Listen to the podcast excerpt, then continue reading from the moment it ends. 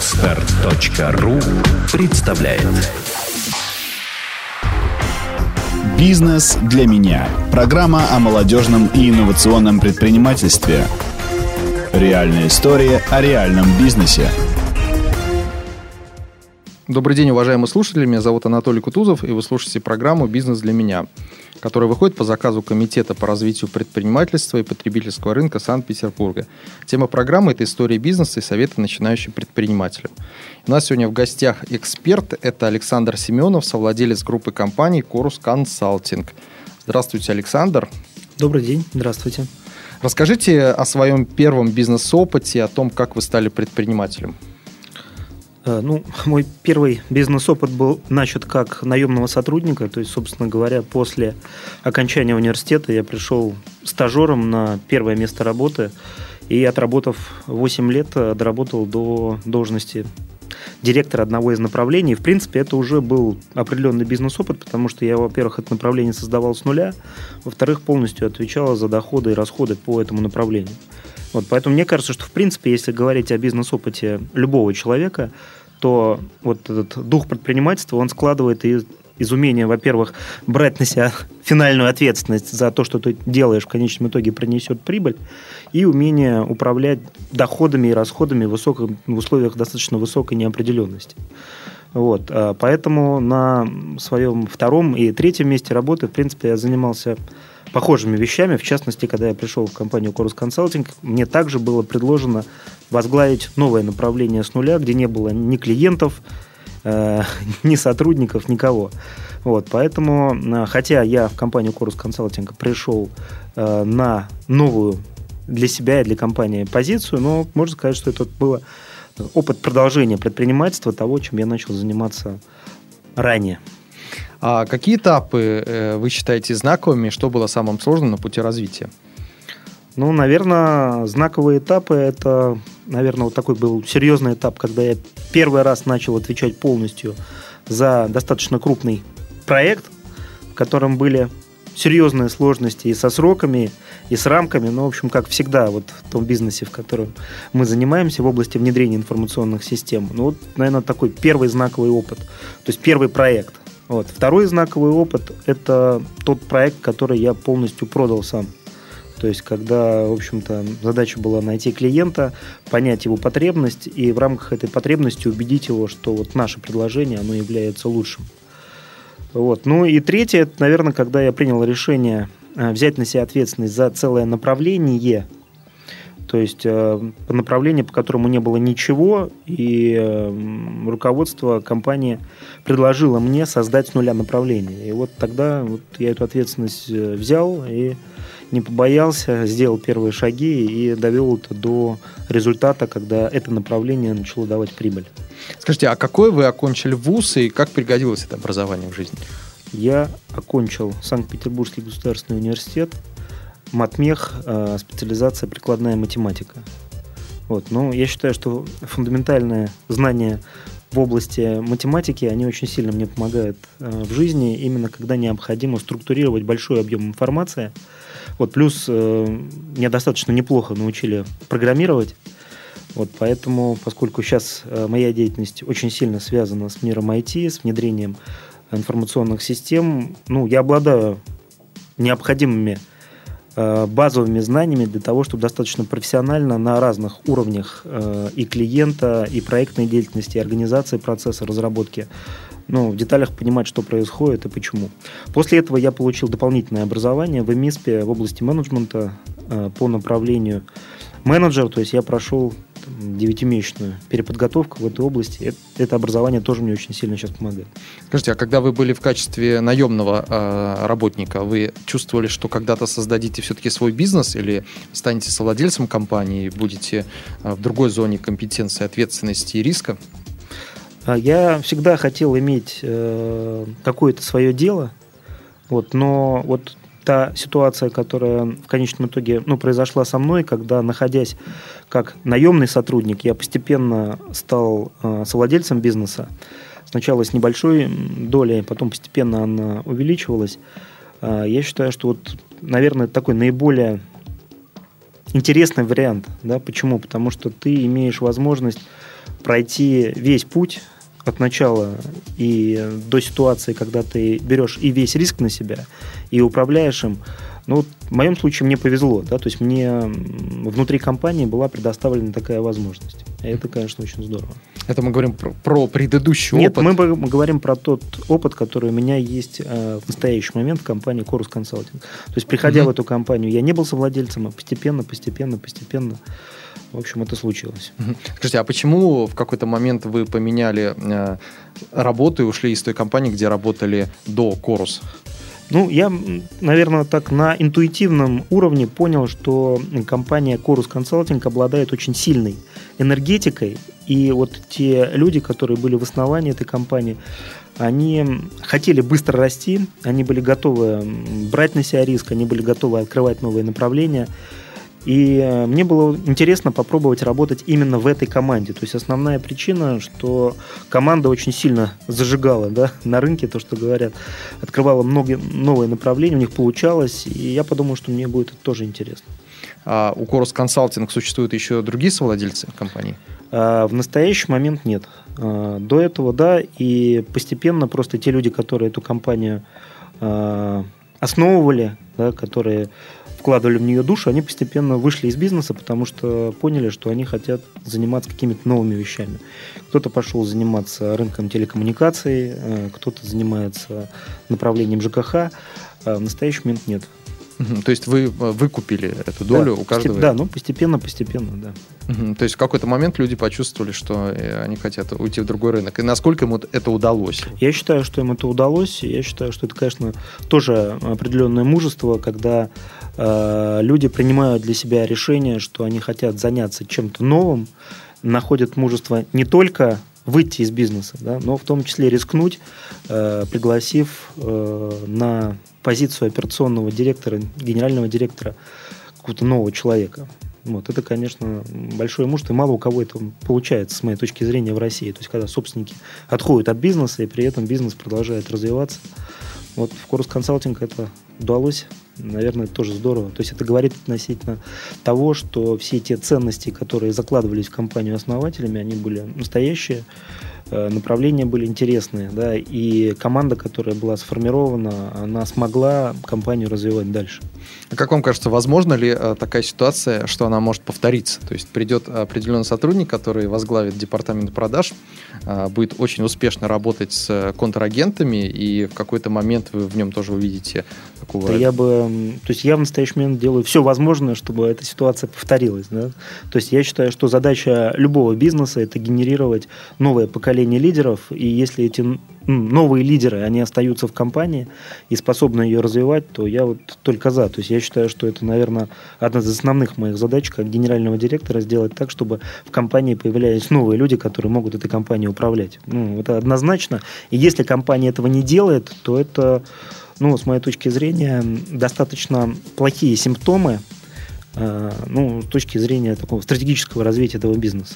То есть вы не исключаете возможность того, что э, в какой-то срок, может быть, это случится уже очень скоро, один из ваших сотрудников предложит вам выкупить вашу долю, и вы займете чем-то еще. Ну, я этого точно не исключаю. Ну, э, Александр, а вот как вам кажется, нужно ли начинающему предпринимателю сначала попробовать себя в, э, качестве наемного менеджера, поработать э, в какой-то компании? Есть, мне кажется, разные мнения на этот счет. Кто-то говорит, что чем раньше начнешь, тем больше сделаешь в плане бизнеса. И самые успешные предприниматели – это обязательно те, кто начал уже в 15 лет что-то делать. Ну, мое мнение следующее, что любой опыт полезен, вот э, мое мнение. Э, мне кажется, что если изнутри посмотреть на готовые работающие модели, но при этом не воспринимать их как догму, да, не бояться экспериментировать, не бояться выходить на новые рынки, не иметь шаблонов, но все-таки при этом учитывать предыдущий опыт, мне кажется, что это полезно. Но опять же, здесь сколько людей, столько мнений. Я считаю, что не надо себе придумывать каких-то кумиров, это точно. Надо делать что-то самому, отвечать за то, что ты делаешь, ну и тогда все будет хорошо. А, насколько я знаю, вы в компании Курс Consulting реализовали систему, э, при которой каждый э, сотрудник может стать совладельцем компании.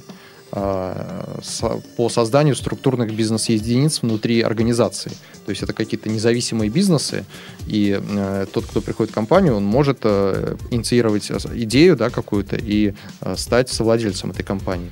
Это... Ну, я бы сказал, что у нас реализовано две модели в настоящий момент. Mm-hmm. У нас действительно есть э, люди, которые являются моими партнерами по этим направлениям, да, это действительно так. А с другой стороны, у нас есть э, сотрудники, которые э, мотивированы на часть прибыли, которую зарабатывает компания, но при этом они не являются формальными совладельцами. Вот. В целом я считаю, что это очень полезно, когда есть возможность э, мотивировать людей на прибыль и долгосрочно делать так, чтобы они участвовали в капитализации компании. Ну, просто вот в консалтинге, мне кажется, что по-другому модель просто не работает. По крайней мере, в нашей компании модель э, это реализована, и это достаточно хорошо. Скажите, вот на какие качества вы обращаете внимание при найме новых сотрудников? Э, как создать эффективную команду? Э, ну, это, наверное, разные э, вопросы, потому что если говорить о создании эффективной команды, то эффективную команду создает лидер под себя. Да, то есть какие качества у лидера, такая ему нужна команда. Если говорить о Корус консалтинг, то я бы выделил, наверное, несколько основных вещей, которые являются первостепенными для нас. То есть э, Первое, наверное, это действительно ответственность, то есть это желание брать на себя эту ответственность, это желание рисковать и долгосрочно нести ответственность за результат вот этого риска. Это не значит, что человек должен брать весь риск на себя, но это значит, что вот вопрос риска, он может быть обсужден, он может быть э, действительно проанализирован совместно, но в конечном итоге кто-то должен нести ответственность за результат. Это с одной стороны. Да, с другой стороны, это партнерская модель отношений. То есть, когда мы берем ответственность, но при этом мы ее э, разделяем в команде, мы ищем единомышленников, вместе с которыми мы это делаем. Еще, наверное, очень важный э, момент – это позитивное отношение к жизни, да, потому что бывают разные моменты. Вот я считаю, что позитив, он творит чудеса, и такая вещь, с которой бороться очень тяжело. То есть, если человек позитивен, если он настроен на результат – то у него гораздо больше этого результата добиться. Вот. Ну и, наверное, тоже очень важный момент – это честность, да, то есть честность перед собой, честность перед коллегами, э, ориентированная на совместное достижение долгосрочного результата. Вот, наверное, это вот самые важные такие вещи. Александр, а вот как научиться извлекать позитивный опыт из ошибок, неудач? Могли бы привести пример неудачи, которая со временем обернулась победой для вас, для компании – ну, это вопрос достаточно сложный, но я могу сказать, что понятно, что вот за жизненный цикл компании там приходилось э, расставаться э, с какими-то сотрудниками, то есть кто-то уходил сам, э, где-то компания выступала инициатором расставания. Вот. Но в конечном итоге вот вовремя принятые решения в этой области, они показывают, что это было правильно. Потому что у нас, например, есть э, несколько случаев, когда люди из компании уходили вот, и приходили в компанию уже в каком-то другом качестве. Да, я считаю, что это положительный опыт, потому что на определенном этапе, несмотря на то, что понятно, что вот это расставание, оно всегда большей частью какой-то негатив, но время показывает, что проходя через вот этот негатив, долгосрочно мы получаем позитив, потому что за этими расставаниями не лежит нарушение вот единой модели ценностей, да, о которых я вот там говорил чуть раньше.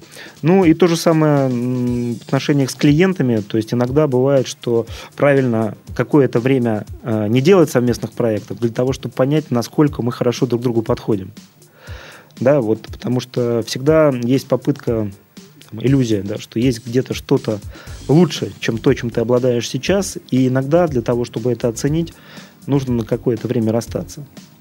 Ну, существует даже такая иллюзия очень распространенная, мне кажется, когда друзья считают, э, что они могут обязательно, друзья в жизни считают, что они могут обязательно стать и э, супер бизнес-партнерами. Mm-hmm. То есть, если они давно работали где-то, точнее, даже знакомы со школы, если они mm-hmm. прошли какие-то этапы вечеринок, э, обучения в ВУЗе, mm-hmm. они потом считают, что они могут стать бизнес-партнерами. Как, вы, как, как вам кажется, как понять, что этот человек может быть бизнес-партнером для тебя?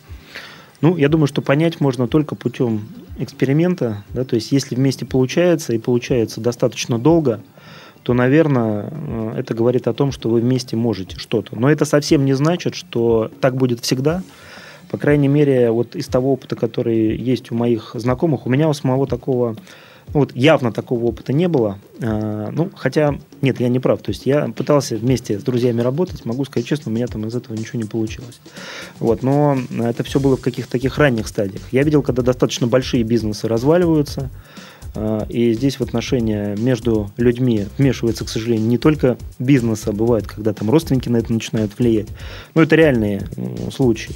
А с другой стороны, я вот прямо сейчас работаю с клиентом, где вот э, два владельца, они паритетные а, собственно говоря, имеют доли в компании. Они, сколько я знаю, дружат в студенческой скамье. Этот бизнес развивается очень успешно. Они дополняют друг друга, и вся компания видит, насколько эти два человека вместе эффективно работают. Поэтому возможны различные модели, и я уверен, что различные модели работают. Все зависит от личных качеств человека, который вот этим занимается. Кому-то комфортнее работать с партнером, вот мне, например, комфортнее работать с партнерами. Я, кстати говоря, когда я отвечал относительно модели владения, вы мне задавали вопрос. У нас же группа компаний, да, и если в группе компаний я являюсь там, единственным владельцем, то вот с точки зрения структуризации бизнесов у меня в каждом бизнесе есть партнер да, и он владеет частью этого бизнеса. Поэтому мне комфортно работать в команде. А есть люди, которые принципиально работают в одиночку, и я вот буквально тоже вчера встречался с человеком, говорит, нет, я работаю один, я не могу, когда у меня еще есть кто-то, с кем я должен согласовывать свои решения. Это зависит от э, внутренней да, вот, предрасположенности конкретного человека. Александр, ну вот э, компания занимается сферой ин, информационных технологий. Э, как вы оцениваете развитие рынка информационных технологий в России? Э, какие можете выделить э, основные тренды этого рынка? И благодаря чему компании, которой вы занимаетесь, Курс Консалтинг, удается сохранять лидирующие позиции в этом рынке? Я, наверное, немножко отвечу на этот вопрос, может быть, не просто, потому что и вопрос непростой. Да? Если говорить о тенденциях в мире на этом рынке, да, то они очень интересные тенденции, потому что, с одной стороны, у нас идет развитие активное э, широкополосного доступа в интернет, то есть на любой скорости можно получить доступ к любым данным да, в любом месте. И это открывает, конечно, колоссальные возможности для проникновения информационных технологий в том числе и в бизнесе, потому что любой человек, снабженный мобильным устройством, может получить доступ к любой информации, в том числе и к корпоративным системам. Поэтому, если посмотреть, то у нас теперь э, люди не на работу приходят работать за компьютером, а у них всегда с собой компьютер. Э, это либо мобильный телефон, либо планшет, либо лаптоп. И все информационные системы тоже доступны. Поэтому для работодателя это очень хорошо. Да, то есть теперь в любой момент он имеет доступ к сотруднику, а сотрудник имеет доступ к информационным системам, которые, по сути, становятся аналогом э, самой модели бизнес-процессов предприятия. Да, то есть они уже неразделимы. Вот. И в этом смысле это, конечно, здорово. С другой стороны, активно развиваются социальные сети, и э, социальные сети дают колоссальный объем данных, которые используются в бизнесе. То есть э, теперь, когда э, кто-то где-то делает какой-то запрос, либо получает доступ какой-то информации, к книгам, к фильмам, все это фиксируется. И да, то есть большой брат, он смотрит глобально. За каждым эти данные накапливаются, и тем самым мы для конкретного человека можем предлагать те самые продукты и услуги, которые нужны именно ему. Да, поэтому сейчас развивается очень активно так называемый рынок Big Data. Это когда происходит анализ больших объемов данных для того, чтобы на основе этого анализа кредиты, например, кому-то выдавать, кому-то не выдавать, кому-то продукты какие-то предлагать, кому-то не предлагать. Особенно страшная происходит вещь, когда мы объединяем э, данные из различных систем. Системы платежей, системы интернет-доступа, э, системы интернет-банкинга. То есть вот совокупность этих данных, она на выходе дает уникальное конкурентное преимущество для тех компаний, которые с помощью информационных технологий анализируют эти данные и могут для конкретных людей делать предложения продуктов и услуг, которые нужны именно им. Да, но это вот такие тренды, которые происходят глобально. А если говорить о нашей деятельности, то мы как раз находимся на стыке стандартных э, задач предприятия, которые никуда не делись. Да? Это автоматизация производства, автоматизация финансов, автоматизация закупочной деятельности, автоматизация работы с клиентами. Наша задача построить информационную систему так, чтобы она стоила как можно меньше, но при этом давала как можно больший результат в ограниченные сроки.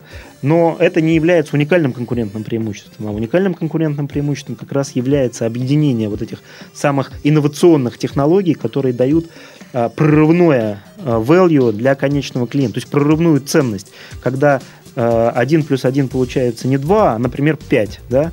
И вот наша задача как интегратора – это придумать совокупность систем таким образом, чтобы 1 плюс 1 было 5, а дальше, чтобы были минимальные затраты на внедрение этих технологий и минимальные затраты на сопровождение. Поэтому мы выступаем сейчас не просто как компания, которая предлагает набор информационных систем, а мы а, выступаем как а, провайдер сервиса. То есть Chorus Consulting из компании внедренца информационных технологий трансформируется в компанию, которая придумывает, как объединить готовые сервисы и на основе них построить информационную модель в сервисной э, парадигме, информационную модель предприятия. То есть вы, э, можно сказать, вы системный интегратор. То есть вы интегрируете разные Да, мы интегрируем между собой. разные системы между собой и делаем это таким образом, чтобы клиент, клиент получил уникальное конкурентное преимущество в своем бизнесе. Вот, вот в чем наша основная цель. Ну, например, да, если это розничная сеть, то розничная сеть должна хорошо планировать, с одной стороны, закупки, да, с другой стороны, распределение товаров между распределительными центрами, с другой стороны, э, давать клиентам наилучшее качество услуги в магазине. Вот мы занимаемся тем, что для различных отраслей на каждом из этих этапов придумываем, как сделать так, чтобы информационные технологии вот максимум давали предприятию. Скажите, каким образом происходит поиск заказчика и как заказчику понять, что ему нужно работать с данной консалтинговой компанией? Потому что чаще всего как раз тот, кто заказывает эти услуги, он mm-hmm. понимает, что э, очень большой рынок, очень много всего нового, очень много этих систем, а, Часто акционеры проводят эти сессии и э, персонально знакомятся с каждой компанией. Но, как правило, конечно, включиться очень глубоко в всю тонкость настройки этой системы человек не может. Э, и в силу иногда отсутствия именно желания такого включения, иногда в силу своих компетенций, а, вот э, как в итоге э, подобрать себе партнера, который сможет провести автоматизацию и системную интеграцию всего бизнеса, особенно если это холдинг, если он хочет работать с одной компанией. И у нас же существуют ERP-системы очень разные, есть такие глобальные, как SAP, Axapta, есть внутренние локальные решения России, такие как 1С. Чаще всего в компании еще действует э, какой-нибудь IT-директор, который разработал когда-то свою уникальную систему, на которой, за которую он держится и считает, что она одна из самых прорывных, по крайней мере, для этой компании. Вот а что э, вы могли бы посоветовать заказчику?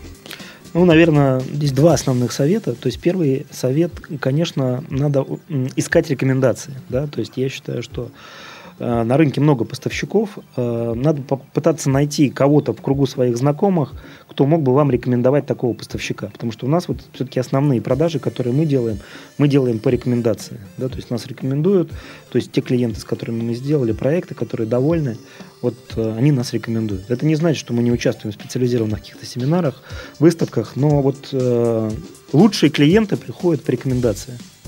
Вот, мне кажется, что это нормально, да, э, вот особенно для нашего бизнеса консалтингового. Это первый совет. А второй совет, что не надо экспериментов. Да? То есть, если вы, например, хотите для определенной отрасли, там, для там, завода, для торговой компании, для розничной сети внедрить какое-то решение, надо посмотреть на российский опыт, на мировой опыт и э, попытаться найти решение, которое уже внедрялась похоже на вас компанию, да, и посмотреть на результаты этого внедрения. То есть вот не надо делать экспериментов, потому что создание любой системы в области IT с нуля, даже если она реализуется на базе готовой платформы, это всегда очень большие риски, связанные с доработками, связанные с тем, что мы неправильно поняли функциональные требования. Вот, поэтому, если вы, например, завод, который занимается там, производством автомобилей, значит, надо смотреть на решения, которые уже работают на заводах, которые производят автомобили. Если вы розничный магазин, который занимается продажей, э, например, э, одежды, значит, надо смотреть на решения, которые уже используются на подобных, э, на подобных предприятиях. Другое дело, что появляется много новых бизнесов, да, где поставщиков в России практически еще нет. Ну, например, э, вот сейчас активный рынок, который развивается, это рынок э, для электронной коммерции. Вот мы столкнулись с тем, что э, спрос есть, а предложений пока на рынке мало в России. Вот. Но здесь, наверное, надо смотреть на тех, кто ближе, да, то есть если электронная коммерция, здесь с одной стороны ритейл, с другой стороны интернет-сайты, э, с третьей стороны логистические системы. И надо смотреть на компании, у которых есть похожий опыт и у которых больше всего желания э, специалистов, которые могут это делать. Но это всегда видно. Но я все-таки считаю, что основное это рекомендация, да, и основное это готовый, проверенный опыт похожих отраслях. Ну и желание, конечно. Вот, наверное, три таких основных рекомендации. Но часто так получается, что консалтинговые компании потом очень расстраиваются, если не могут выйти из своей ниши. Вот заказывают их все время, э, их услуги, там, компания, которая производит автомобили, а они хотели бы заниматься ритейлом. Но любой ритейлер спрашивает, а с какой компанией вы уже да, поработали? достаточно тяжело. Поэтому я говорю, что даже в ритейле возникают постоянные новые темы.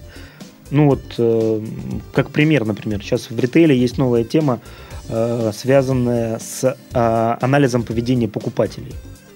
Да? Ну вот там, человек приходит в магазин, он там ходит, что-то делает. Вот сейчас появилась масса новых технологий, не одна, несколько, которые позволяют э, анализировать движение покупателя внутри торгового центра или внутри магазина по сигналу его мобильного телефона. Вот. Э, не было на рынке поставщиков в этой области. Сейчас там, за последние полгода появилось уже несколько решений. То есть в любой отрасли всегда есть э, ниша, которая не занята. Я в этом абсолютно убежден. И здесь просто важно отслеживать тенденции на этом рынке и дальше не упустить момент, чтобы эту нишу занять.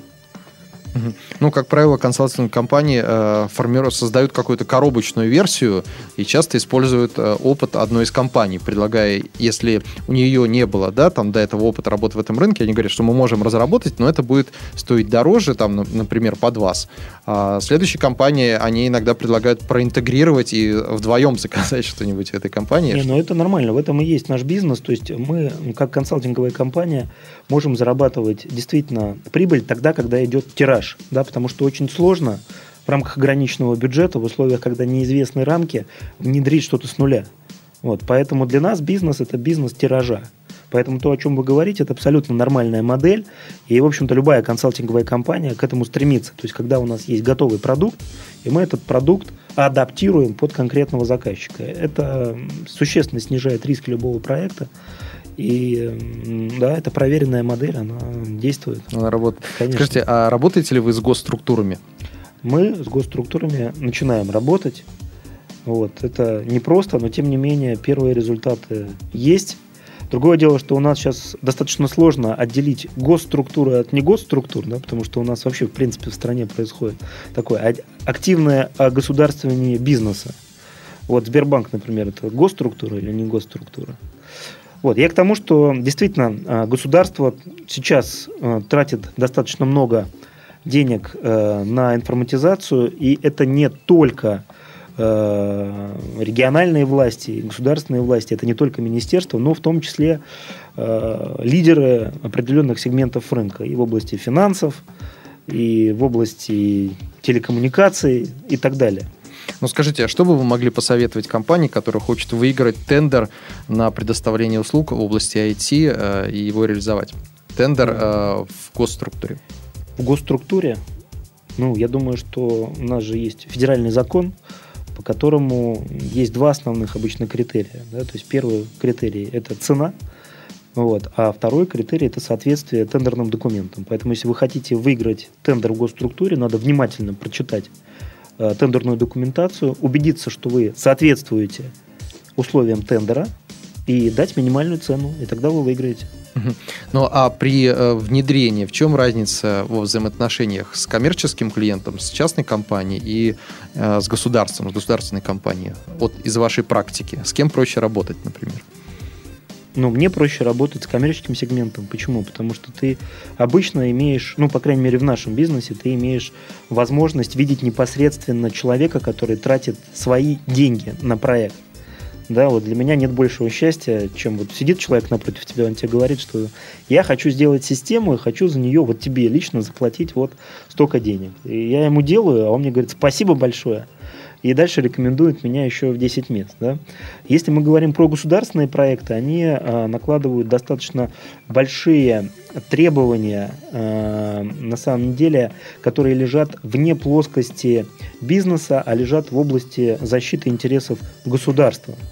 Э, и мы постепенно учимся такие проекты делать тоже хорошо. И тот опыт, который у нас накоплен э, в коммерческом сегменте, мне кажется, он нам очень сильно помогает, потому что мы привыкли работать в проектах, где если ты не сделал, то тебе просто не платят деньги, там, что бы ты ни говорил. Да? То есть у нас у всех проектов в конечном итоге бизнес-процесс должен работать.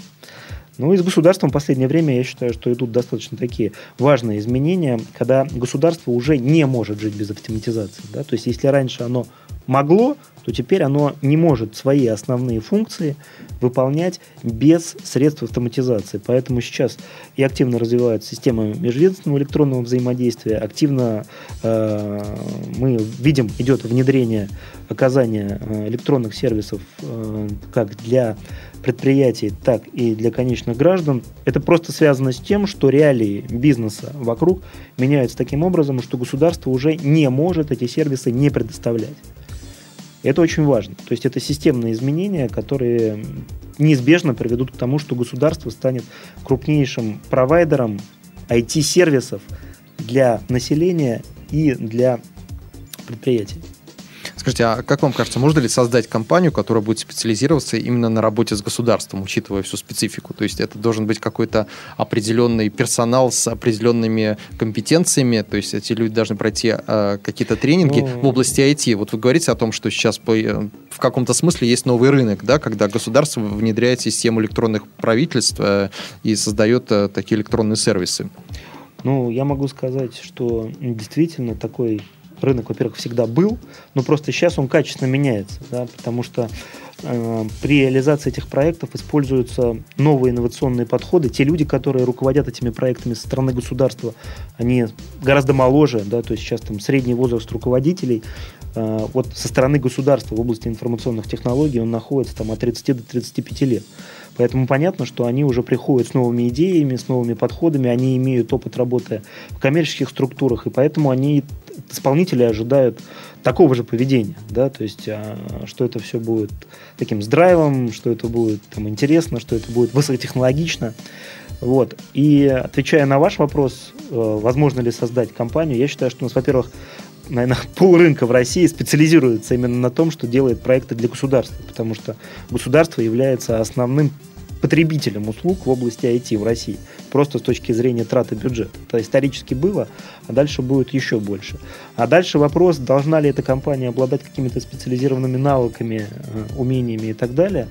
Ну, я считаю, что вот если есть здесь две стороны вопроса, да, то есть есть сторона вопроса, связанная с тем, что надо уметь делать проекты в области IT, да, но здесь что а, коммерческие структуры, что государство, в принципе, разницы особой нет, за исключением масштаба. Да?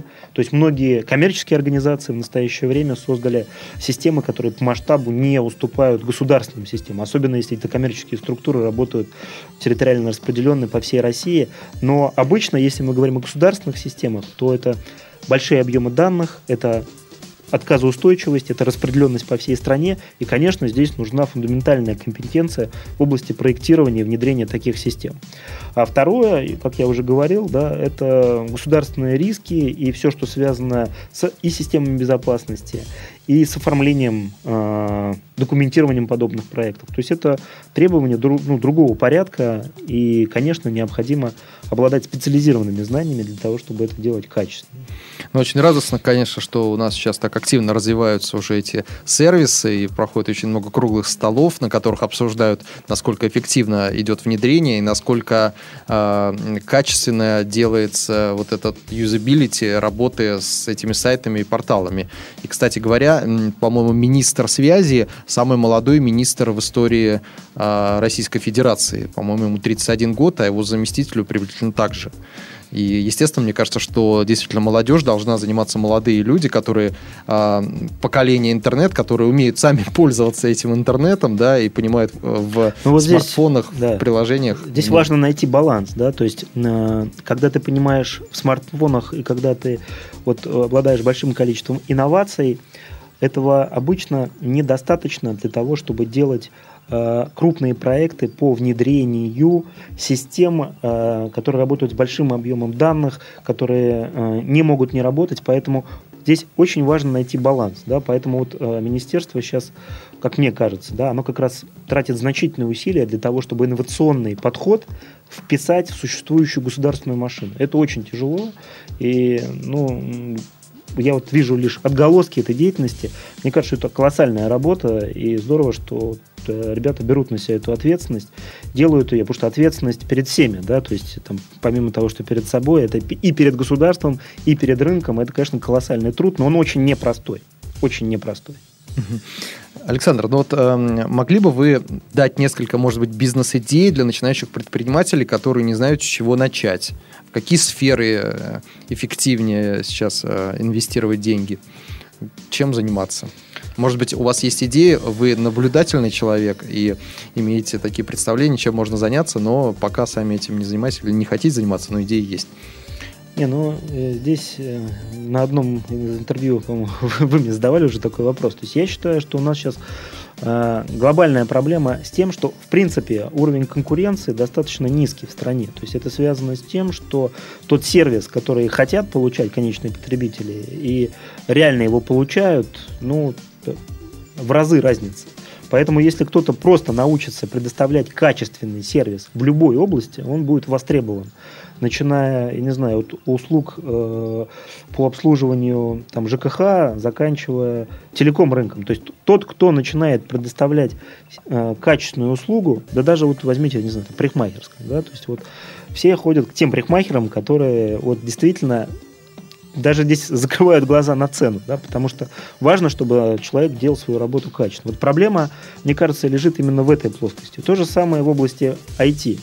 Если компания предоставляет услугу качественно, то ее обязательно будут рекомендовать своим клиентам, а проблема зачастую, что клиент не может найти компанию, которая понимает его бизнес-потребности и может предложить адекватное решение. Поэтому я здесь не буду давать каких-то советов. Я считаю, что в любой отрасли, в которой вы не посмотрите, если просто пойти к клиенту и поговорить с ним, то есть надо больше общаться с клиентом с вопросом, а, чего тебе не хватает. И клиент, как мне кажется, всегда будет первый ответ, что ему элементарно не хватает качественной услуги в той области, в той области, в той области. И дальше очень важный вопрос, в чем ты лучше разбираешься, потому что пытаться делать бизнес в том, чего ты не понимаешь, но мне кажется, это неправильно. Да? То есть надо все-таки разобраться в теме, понять, как устроен рынок, что из себя представляет продукт, аккуратно посчитать математику и как можно скорее получить первого, второго, третьего клиента. Потому что если вдруг клиентов нет, но зато есть хороший продукт, ну, что-то здесь не то.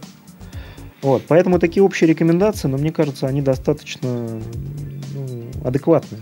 Часто так бывает, что э, человек, пытаясь заработать деньги, э, берется за то, что рядом за то, на чем заработать первые деньги проще, а уже потом думает, нравится ли ему этот бизнес или нет. Часто так бывает, что он становится заложником своей компании, когда она ему не сильно нравится, этот рынок не совсем его, но вроде и бросить э, не получается. Вот он ищет себе э, какого-то и себе помощника, пытается эту компанию своему другу предложить в управление или еще что-то, но чаще всего а, э, такая компания не очень э, эффективно может развиваться, если нет заинтересованности у владельца этой компании, на мой взгляд, я из своих наблюдений. Не, ну я согласен с этим на 100%. есть... Да, а тему мы действительно с вами это уже начинали обсуждать на mm. круглом столе, который был э, mm-hmm. на Петербургском экономическом форуме, и это действительно очень важная тема. Александр, у меня к вам блиц-опрос. Mm-hmm. Ваша заветная мечта? Хочу стать совсем счастливым.